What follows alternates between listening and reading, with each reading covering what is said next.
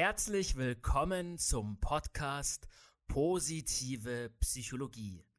Mein Name ist Stefan Passvogel und das ist dein Podcast für Human Flourishing, für ein Aufblühen und Gedeihen in deinem Leben. In dieser der neunten Podcast-Folge geht es um das Thema Tugenden. Tugenden und Charakterstärken. Der Tugendenbegriff geht zurück auf Aristoteles.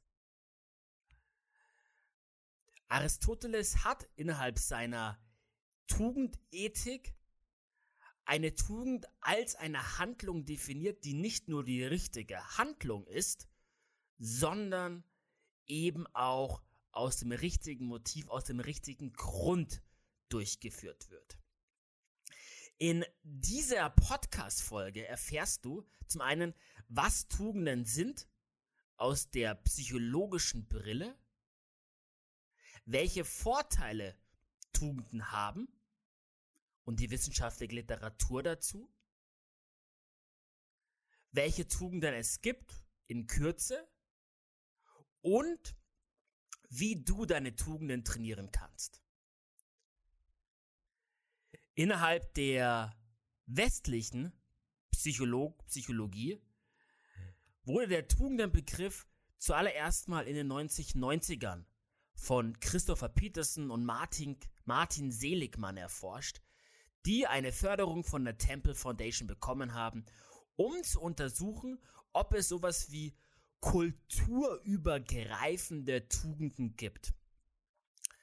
Ob zum Beispiel sich in der chinesischen Literatur und im Daoismus, in der griechischen und römischen Philosophie, in, der, in den christlichen Werten, im Buddhismus und so weiter und so fort, also über Kulturen und Religionen übergreifend, sich dieselben Tugenden finden lassen. Ob zum Beispiel sowohl im Buddhismus Mitgefühl eine erstrebenswerte Charaktereigenschaft ist, die genauso im Islam erstrebenswert ist, genauso im Daoismus, genauso in der westlichen Philosophie und so weiter und so fort. Und innerhalb dieses Forschungsprozesses Prozesses haben eben Peterson und Seligmann den Tugendbegriff zuallererst mal innerhalb der westlichen Psychologie eingeführt und definiert. Und zwar haben sie Tugend als etwas definiert, als einen psychologischen Begriff, Prozess, Entschuldigung, einen psychologischen Prozess, der Menschen ermöglicht, auf eine Art zu denken und zu handeln, dass sowohl der Mensch selbst als auch die Gesellschaft davon profitiert. Also eine Win-Win-Situation. Zweitens, Tugenden sind Dinge, die in sich erfüllend sind. Also mitfühlend zu agieren, hat auch einen Benefit, hat auch einen Vorteil für dich als Mensch, aber ist an sich schon erfüllend. Mutig zu sein ist an sich schon erfüllend. Und drittens, Tugenden haben häufig einen moralischen Wert in sich. Lass dir ein Beispiel geben. Ja, nimm an, du bist in einer Gruppe und in dieser Gruppe wird Unrecht über einer der Personen gesprochen. Dann fordert es Mut, die Tugend Mut, um dann seine Stimme zu erheben, Einspruch zu erheben, diese Person zu verteidigen, für die Person einzustehen. Unabhängig davon, ob dein Begehren, dein mutiges Einschreien von Erfolg gekrönt ist, du also quasi die Mobbing-Aktion unterbrichst oder nicht, das Eingreifen an sich hat schon einen moralischen Wert. Das ist damit gemeint. Also diese drei Faktoren haben Peters und Seligmann als im Kern von Tugenden definiert. Darüber hinaus haben sie gesagt, Tugenden sind sowas wie Persönlichkeitseigenschaften. Sie überdauern in der Zeit, ja, also du wachst nicht jeden Morgen auf und hast ein komplett anderes Set an Tugenden ausgeprägt, sondern die sind über die Zeit, über die Person, über die Kontexte relativ konstant. Gleichzeitig sind Tugenden, das kam später hinzu zur Definition, sehr an Handlungen gekoppelt. Nehmen wir eine klassische Persönlichkeitseigenschaft aus der westlichen Psychologie, Beispiel Offenheit für Erfahrungen. Heißt, auf einer ganz breiten Art und Weise bist du offen für neue Erfahrungen. Das kann sein, dass du neue Dinge lernst, das kann sein, dass du gerne reist, das kann sein, dass du einfach neugierig bist. Das hat einen ganz breiten Spektrum ähm, an möglichen Verhaltensweisen, an möglichen Ausprägungen. Wohingegen die Tugend Mut in einer Situation sehr handlungsweisend ist. Also, ähm, nehmen wir die Gruppensituation wieder. In dieser Gruppensituation hat Mut einen klaren Handlungsimpuls, nämlich einzuschreiten. Ja. Nicht mutig wäre nicht einzuschreiten, mutig wäre einzuschreiten ein, schön, ein schönes Bild für Tugenden finde ich auch Gewohnheiten des Herzens. Das zeigt genau, das sind Handlungsgewohnheiten, mutig einzuschreiten, mitfühlen, zuzuhören und so weiter und so fort. Gewohnheiten des Herzens, die eben mit einer herzlichen Komponente in Verbindung stehen. Was ist der Unterschied zwischen Stärken und Tugenden? Die wissenschaftlichen Untersuchungen dazu konnten zeigen, dass, also Menschen wurden gebeten, gewisse Stärken zu nennen und hat dann versucht, diese Stärken den Tugenden zuzuordnen. Und es kam raus, dass so gut wie alle Stärken, die genannt wurden, von irgendwelchen Menschen sich eben in diesem Experiment Tugenden zuordnen lassen konnten. Teilweise passt eine Stärke zu mehreren Tugenden, aber im Grunde sind Stärken nur sowas wie ein unpräziseres Ausdruck von Tugenden. Das Ganze gab es auf eine andere Art und Weise in der Studie, die ich auch sehr spannend fand. Und zwar wurde, wurde der Frage nachgegangen, was macht eine gute Führungskraft aus? Und in dieser Umfrage oder Untersuchung wurden 25, die 25 bekanntesten, meistgesehenen TED Talks zum Thema gute Führungskraft analysiert. Ja, das waren 25 TED Talks. TED ist sowas wie YouTube, für die, die es nicht kennen, wo vor allem Vorträge präsentiert werden, die einen wissenschaftlichen Fokus haben oder einen Fokus auf Persönlichkeitsentwicklung. Und in all diesen TED Talks über was eine bessere Führungskraft aufmacht, wurden immer Referenzen zu Tugenden gezogen. Sodass man sagen kann, die Entwicklung zu einer guten Führungskraft ist die Entwicklung von Tugenden. Spannend fand ich auch, dass Tugenden der rosarote Elefant im Zentrum des Raums war, über den niemand reden wollte. Also, die wenigsten TED Talks haben direkt gesagt, zum Beispiel, Gerechtigkeit wäre eine tugendhafte Verhaltensweise die Führungskräfte sich aneignen müssen oder gute, gute Führungskräfte von weniger guten unterscheidet. Sondern es wurde zum Beispiel gesagt, dass eben Lob gerecht, leistungsentsprechend gegeben werden sollte. Also daraus kannst du zwei Dinge ziehen. Erstens, dass im Endeffekt Führungskraftentwicklung Tugendentwicklung ist, auch wenn so keiner draußen nennt. Und zweitens, dass man nicht innerhalb eines zwei oder fünf Tage Workshops zur guten Führungskraft wird, weil die Entwicklung von Tugenden, wir kommen noch dazu, einfach eine gewisse Zeit bedarf. Vielleicht haben wir in der Kindheit oder Jugend von unserem Umfeld ähm, Qualitäten, Tugenden in, der, in Richtung Führung gelernt, vielleicht auch nicht.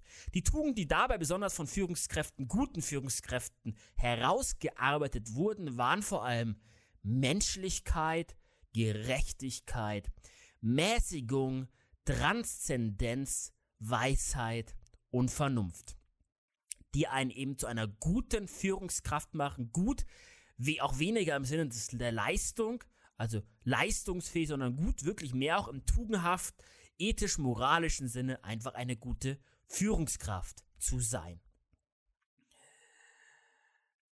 Wie kann man nun Tugenden erlernen. Steve Jobs wurde einmal gefragt in einem recht frühen Interview, wie kam es, Herr Jobs, dass Sie in so frühen Jahren schon so erfolgreich Unternehmen gegründet haben?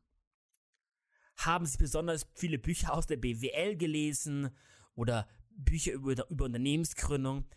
Und Steve Jobs hat geantwortet, nein, er habe dies nicht getan. Er habe besonders früh Biografien Bio von erfolgreichen Unternehmern gelesen. Er hat also sich an, mit dem Leben erfolgreicher Menschen beschäftigt, erfolgreicher Unternehmer beschäftigt.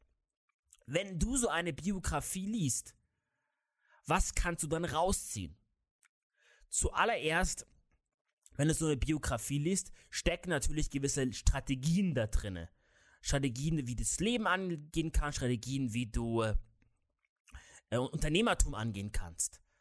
Einer der Strategien, die sie von Steve Jobs, glaube ich, ganz gut generalisieren lassen, ist die, Steve Jobs hat er gesagt, wenn du morgens aufstehst und du dir überlegst, wenn du noch ein Jahr zu leben hättest, würdest du dann das tun, was du am heutigen Tag vorhast zu tun?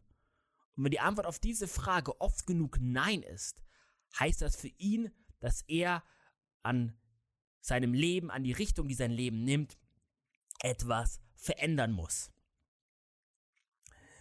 Ist einer der Strategien, die sie relativ gut generalisieren lassen. Der Nachteil von solchen strategischen Tipps ist, dass sie sich häufig eben nicht auf dein Leben übertragen lassen, weil du bist kein CEO der Firma vielleicht, du bist auch kein, kein CEO einer Tech-Firma, du hast ein anderes Umfeld, hast einen anderen Freundeskreis, hast andere Familien. Also viele Strategien sind zwar spannend, aber lassen sich für dich nicht nützlich anwenden. Ein zweiter Vorteil von Lesen von Biografien ist, dass du innerhalb kurzer Zeit ganz viele verschiedene menschliche Leben kennenlernst und dadurch ein Gefühl dafür entwickeln kannst, welche Fehler es zu vermeiden gilt und welche Verhaltensweisen wahrscheinlicher Entscheidungen wahrscheinlicher zu Erfolg, zum erfüllten Leben führen. Und als letzter wichtiger Punkt, du ahnst es schon, ja, keine Überraschung, wenn du diese Podcast-Folge anhörst, Tugenden. Natürlich lernen wir über Biografien anhand von Geschichten tugendhaftes Verhalten. Steve Jobs zum Beispiel hatte die Tugend des Durchhaltevermögens. Er auch die Tugend des Führens, auch die Tugend des Charismas, ist sein sogenanntes Reality Distortion Field. Also es gibt immer wieder Geschichten, wie ähm, Steve Jobs geschafft hat, Menschen zu Dingen zu motivieren, von denen sie selbst nicht glauben, dass sie dazu in der Lage waren. Zum Beispiel eben eine gewisse Applikation innerhalb einer gewissen Zeit zu entwickeln. Die Menschen haben gedacht, das geht niemals. Und Steve Jobs mit seinem Charisma hat es geschafft, den Menschen zu helfen, daran zu glauben, dass es möglich ist. Diese Narrative spielen tatsächlich auch in der evolutionspsychologischen Herleitung von Tugenden eine wichtige Rolle. Man hat sich gefragt, wie kommt es, dass eben Peterson und Seligmann über alle Kulturen übergreifend ähnliche oder dieselben Tugenden gefunden haben.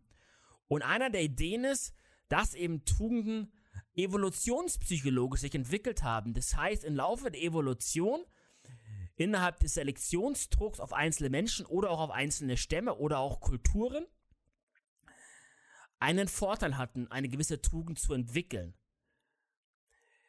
In der evolutionspsychologischen Erforschung von Tugenden wurden drei Arten von Tugenden unterschieden und die drei Arten sind deswegen spannend, weil sie dir ein, ein Gefühl dafür geben, was mit dieser evolutionspsychologischen Herleitung gemeint ist. Zuallererst mal die moralischen Tugenden. Zwei Beispiele dazu. Früher, als wir noch in Stämmen gelernt haben, war natürlich der Stamm im Vorteil, der die Tugend Ehrlichkeit gelebt hat. Wenn Menschen dort ehrlich und fair miteinander umgegangen sind, konnten die besser zusammenarbeiten, sie konnten zum Beispiel dann mehr Bären sammeln gehen, besser jagen gehen und so weiter und so fort. Hingegen Stämme, die wo Lügen vorgeherrscht haben, wo man sie gegenseitig betrogen hat oder sie nicht vertrauen konnte, die waren deutlich weniger funktional und haben dementsprechend weniger gut sich an die Umwelt anpassen können. Ein anderes Beispiel aus dieser moralischen, aus diesen moralischen Tugenden ist die weibliche Partnerwahl. Studien zeigen ja, dass wenn Frauen einen kurzfristigen Partner wählen, die Tugend Freundlichkeit nicht unbedingt vorhanden sein muss. Ja, man schmeißt ja eher am nächsten Morgen wieder raus wohingegen, wenn man Frauen langfristige Partner suchen, dann ist Freundlichkeit eine sehr attraktive Charaktereigenschaft, eine Tugend. Und das liegt natürlich auch evolutionspsychologisch einfach daran, dass freundliche Männer die Frau besser behandeln, die Kinder besser behandeln und so weiter und so fort und sie dementsprechend eher als Partner von Frauen ausgewählt wurden. Das heißt, Tugend haben sich da als Vorteil für einen einzelnen Menschen oder einen Stamm erwiesen. Die zweite große Klasse der Tugend wäre die Tugend der Selbstregulation. Ähm, einer der Ideen ist, dass Menschen gut besser in der Lage sind, eben, in, wenn sie diese Tugend entwickelt haben, äh, Beispiel Equanimity, also Gelassenheit, ähm, besser in der Lage sind, mit schwierigen Emotionen umzugehen. Das hat natürlich einen riesen Vorteil. Also, wenn ich vor dem Tiger stehe und vor, vor Angst gelähmt bin, dann werde ich wahrscheinlicher gefressen als der Mensch, der die Situation mal, sag ich mal, eher gelassen betrachtet und dann kognitiv die richtige Flucht- oder Kampfentscheidung treffen kann. Anderes Beispiel für die, die Tugenden der Selbstregulation wäre, dass man in der Lage ist, einen kurzfristigen Nachteil im Kauf zu nehmen, um langfristig einen Vorteil zu haben. Wohl einer der Erfolgseigenschaften im Leben. Die dritte große Klasse waren intellektuelle Tugenden. Da geht es im Grunde einfach darum, eine bessere Problemlösefähigkeit zu haben. Ich glaube, selbst erklären, dass das von evolutionspsychologischen Vorteil ist. Nun, könnte man sagen, dass diese Tugenden sich quasi erst auf Individuum-Ebene gewickelt haben, aber dann, sobald die menschliche Rasse, ähm, die menschliche Spezies, der Homo sapiens, die Sprache entwickelt hatte, Tugenden auch vor allem in Geschichten Einzug gehalten wurde. Es wurde Beispiel dann eben das Narrativ genutzt von dem mutigen Helden, der sich seiner Angst stellt. Ein ganz typisches Heldennarrativ und ob jetzt Odysseus war oder, oder, oder, also ihr kennt sicherlich einige Narrative, einige Heldensagen in verschiedenen Kulturen, die eben einfach genutzt wurden als Transportvehikel, um auf kultureller Ebene, um auf Ebene der, der kulturellen Bildung von Kindern, der Schulung von Kindern, diese Tugenden eben als erstrebenswert zu verankern und auch gleichzeitig Beispiele zu geben, wie denn so eine verkörperte Tugend, wie zum Beispiel Mut, aussehen würde. Also wenn ich Odysseus lese und mitkriege, wie der sich mutig den Herausforderungen stellt, habe ich als Mensch ein Vorbild, wie Tugenden, tugendhaftes, mutiges Verhalten sein könnte. Man könnte sogar so weit gehen, wahrscheinlich die Hypothese aufzustellen, dass immer dann, wenn in einer Kultur die Tugenden zerfallen, dass dann auch die Kultur bergab geht. Also ein Beispiel wäre die römische Kultur. Ich bin ein Riesenfan des Films Gladiators. In diesem Film geht es unter anderem um Mark Aurel, der damals römische Kaiser, der eben noch sehr stark gewisse Tugenden verkörpert hat und auch ein sehr tugendhaftes Leben gelebt hat. Und sein Sohn, der war das komplette Gegenteil davon. Und so hatte Mark Aurel Angst, dass wenn sein Sohn die Macht übernimmt, dass dann das römische Reich zerfällt. Und historisch ist es genauso gewesen. Und in der Geschichte geht es eben darum, dass ein römischer Feldherr, der später eben der Gladiator ist, dass der die Tugenden hat im Gegensatz zu seinem Sohn und man kann an dem Verlauf dieser beiden ähm, Entwicklung der beiden Hauptcharaktere im Film wunderbar dazu sehen, welche Vorteile ein tugendhaftes Leben im Vergleich zu einem weniger tugendhaften Leben hat. Welche Vorteile bieten nun Tugenden? Kurz aufgezählt, zuallererst Effekte auf das äh, Umfeld, auf dein Umfeld. In einer sogenannten Social Network Analyse konnte man zeigen, dass eben Frauen, die Studie wurde nur mit Frauen durchgeführt, Frauen, die tugendhafter sind, im Netzwerk beliebter sind, man sagt, einen höheren Wert von Zentralität haben, ja, also ähm, besser vernetzt sind. Und besonders stachen dabei die Tugenden Freundlichkeit, Ehrlichkeit und Fairness und Führung hervor. Es gibt auch Beispiele aus Therapie-Outcome-Studien, wo eben gezeigt werden konnte, dass Menschen, die Tugenden trainieren, besonders äh, schneller zu einer Symptomreduktion kommen, aber vor allem darüber hinaus eben auch über die Symptomreduktion hinaus zu einem Aufblühen kommen. Ja, deren Leben zu gedeihen beginnt, sie haben eine Steigerung des Wohlbefindens und die Besserung ist auch schneller. Tugenden haben eine Auswirkung auf die psychische Gesundheit. Bei einer Studie mit chinesischen College-Absolventen konnte gezeigt werden, dass eben Absolventen, die ein höhere Werte in Tugenden haben, besser mit Stress umgehen konnten und allgemein bessere psychische Gesundheit haben. Es gibt Effekte auf Partnerschaften. Ähm, in, Partnerschaften ähm, sind Menschen mit einer hohen Wert in Tugenden leben erfülltere Partnerschaften, haben mehr Selbstregulationsfertigkeit. Es gibt Effekte auf die Leistungsfähigkeit.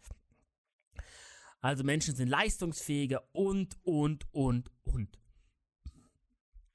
Ist ehrlich gesagt auch nicht überraschend, denn ja, ähm, psychische Entwicklung, psychische Reifung, Persönlichkeitsentwicklung ist immer auch hoffentlich mit einer Veränderung des Charakters assoziiert. Und was heißt sich als Person, als Persönlichkeit weiterzuentwickeln? Das heißt ja im Grunde genau das.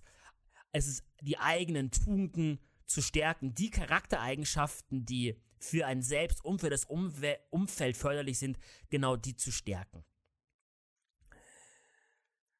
In der positiven Psychologie geht man natürlich davon aus, dass eben, wenn wir unseren Fokus nicht nur auf das Funktionieren von Menschen oder das, oder das wieder gesund werden von Menschen legen, sondern auch den Fokus darauf legen, wie können Menschen aufblühen, wie können sie gedeihen, wie können sie das Gute, das erfüllte Leben leben, dann ist so, dass dieser Weg zum Aufblühen ein tugendhafter Weg ist. Das heißt, ein Weg ist, bei dem es darum geht, sich mehr und mehr Tugenden anzueignen. Wie kannst du dir jetzt mehr Tugenden aneignen? Nun, ich glaube, der direkteste Weg ist, der klassische Weg ist, anhand eines Vorbildes die Tugend, die Qualität zu schätzen lernen, dann eine Motivation zu entwickeln, diese Tugend auch trainieren zu wollen, sich aneignen zu wollen, am Hand des Vorbilds zu lernen und so sie mehr und mehr verkörpern, bis man selbst diese Tugend lebt. Ein eine wissenschaftliche Untersuchung dazu wäre beispielsweise eine frühe Untersuchung zur Wirkung von Psychoanalyse. Man hat sich gefragt, wie kann es sein, dass von den Patienten, die teilweise ja dreimal pro Woche über drei, vier, fünf Jahre in die Psychoanalyse gehen, zum Psychoanalytiker gehen, dass einige davon ganz klare Besserungen zeigen, wohingegen andere trotz der langen Zeit keine Besserung ihrer Symptomatik zeigen.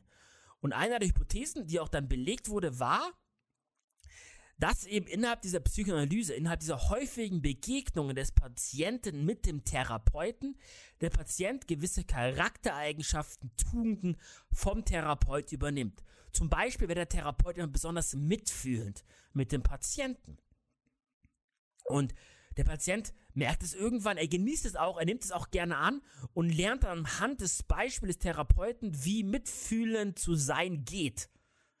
Und über die Zeit wird er selbst zu einem Menschen, der mitfühlend, mitfühlend ist. Und diese Tugenden helfen eben zur Symptomreduktion. Ein anderes Beispiel aus der westlichen Psychologie ist sogenannte Virtue Training. Das ist ein Projekt, bei dem es darum geht, innerhalb von Gruppentugenden zu trainieren. Da will ich jetzt hier nicht weiter drauf eingehen. Wir nutzen diesen Gruppenprozess zum Beispiel in unseren Workshops. Und eine weitere Möglichkeit aus der westlichen Psychologie kommt ist das sogenannte Modeling. Das kommt mehr aus dem NLP zu unter anderem. Also die ist zwar auch, wie gerade eben erklärt, am Hand eines Beispiels zu lernen, aber viel über innere Imaginationen und Vorstellungen, innere Fragen, innere Prozesse mit einem höheren bewussten Anteil, die diese Tugenden von Vorbildern anzueignen. Ich finde besonders interessant, wenn wir in den Fernosten schauen, in den, in den tibetischen Buddhismus, wie dort Tugenden sowohl in der Kultur verankert sind, als auch trainiert werden.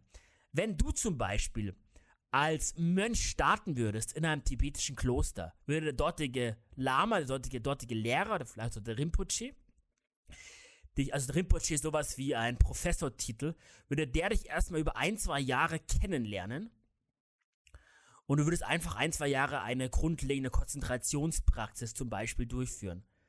Und wenn er dich da ein bisschen kennenlernt und weiß, wie du so tickst und welche Tugenden du vielleicht hast und welche dir auch fehlen, gibt er dir ein sogenannte, eine sogenannte Yidam-Praxis.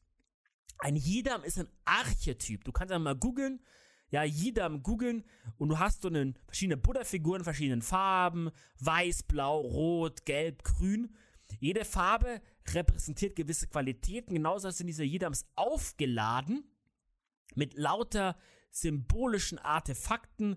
Da, da mag ähm, ein Fell eben für besonders viel für die Eigenschaft, den niemand etwas leider tun zu können. Da gibt es die, die, die, die, die, die Juwelenkrone, die hat eine andere Bedeutung. Ähm, die, verkreuzt, die gekreuzten Armen zum Beispiel, mit, den, mit dem Deutschland wieder eine andere Bedeutung. Also aufgeladene Symbole, die jetzt in unserem Kulturkreis gar nicht viel bedeuten, aber im tibetischen Kulturkreis kann, kann eine Person genau sagen, okay, das ist der Buddha des Mitgefühls und ich erkenne das an der Farbe, an den vier Armen, an den Dingen, die er hält und Mitgefühl besteht aus den und den, den Aspekten und das in all diesen Symbolen kommt es vor, ist es verankert. Ein Beispiel wäre, in, die, in, der, in der tibetischen Medizin ist es so, dass man davon ausgeht, dass besonders die mitfühlende, bestärkende Haltung des Arztes gegenüber des Patienten für die eigentliche Genesung sorgt. Und dementsprechend müssen alle Ärzte und Ärztinnen in ihrer Ausbildung eine, einige Jahre auf diesem Jida meditieren, der genau diese ärztliche Fürsorge repräsentiert. Das heißt, du wirst jedem zugeordnet bekommen. Der ist für dich ein Symbol einer gewissen Tugend. Dann würdest du dich hinsetzen in die Meditation, würdest erst deinen Atem beruhigen und dann dieses Bild des Jidams aufbauen mit all seinen Qualitäten, dich daran erinnern, was diesen Jidam ausmacht. Und dann dir vorstellen, wie während Licht aus diesem Jidam in dich hineinströmt, diese Qualität in dich hineinfließt und gleichzeitig wiederholst du ein gewisses Mantra. Zum Beispiel bei dem Buddha des Mitgefühls ist es das Mantra Om Mani Padme Hung. Das wiederholst du immer und immer wieder und irgendwann, wenn du die Meditation beenden willst, dann löst sich die Vorstellung des Jidam in Licht auf, strömt in dich hinein, verschmilzt mit dir sozusagen, du wirst eins mit dieser Qualität, mit dieser Tugend und beendest die Meditation. Was ich daran unter anderem so charmant finde, ist nicht nur, dass du eine recht ähm, durchdachte Praxis hast, um auf täglicher Ebene die, die gewisse Tugenden anzueignen, sondern darüber hinaus dieses Mantra hast, als Anker, als Stütze im Alltag. Zum Beispiel, wenn du irgendwann im Alltag feststellen würdest, oh, ups, ich bin wütend, ich brauche gerade Mitgefühle als Tugend, reicht es auch, dieses Mantra zu wiederholen, Om Mani Padme Hum, und weil es oft eingeübt hast, kommt eben diese Vorstellung und dieses Gefühl des Mitgefühls automatisch hoch und du kannst auf diese Tugend zurückgreifen. Deswegen eine recht charmante Art und Weise, äh, sich Tugenden anzueignen. Jetzt möchte ich noch zuletzt kurz darauf eingehen, welche Tugenden es gibt. Besonders, also es gibt verschiedenste Modelle.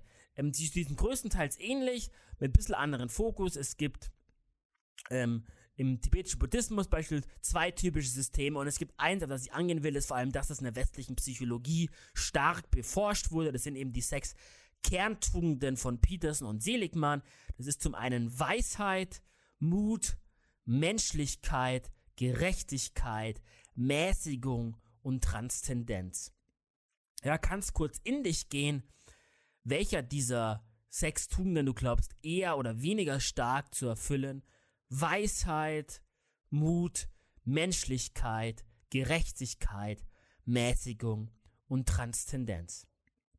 Das zur Podcast-Folge Tugenden. Wir haben darüber geredet, was der Tugendbegriff in der westlichen Psychologie bedeutet, welche Vorteile Tugenden haben, wie du Tugenden entwickeln kannst und ganz kurz nur, welche verschiedenen Tugenden es gibt. Im Anschluss an diese Podcast-Folge findest du wieder zwei Übungen. In der ersten Übung werde ich dir auf Basis des tibetischen Buddhismus eine kleine Übung an die Hand geben, wo du eben Tugenden trainieren kannst. Und eine zweite Übung anhand des Modelings geben, wo du wiederum auch Tugenden trainieren kannst, vor allem anhand eines Vorbildes. In diesem Sinne danke ich dir fürs Zuhören. Ich hoffe, du hast wieder viel für dich mitgenommen. Wenn dir dieser Podcast gefällt, tu mir den Gefallen, hinterlasse mir entweder eine 5-Sterne-Bewertung oder auch empfehle ihn gerne weiter. Ich freue mich, dass du zugehört hast. Es werden nach einer längeren, nach dieser längeren Pause wieder mehr Podcast-Folgen kommen. Ich hoffe, das freut sich genauso wie mich, dass ich wieder mehr Zeit dafür finde. In diesem Sinne wünsche dir noch einen schönen Abend, Morgen, Tag, Nachmittag. Alles Gute, dein Stefan. Herzlichen Dank fürs Zuhören. Das war dein Podcast für positive Psychologie.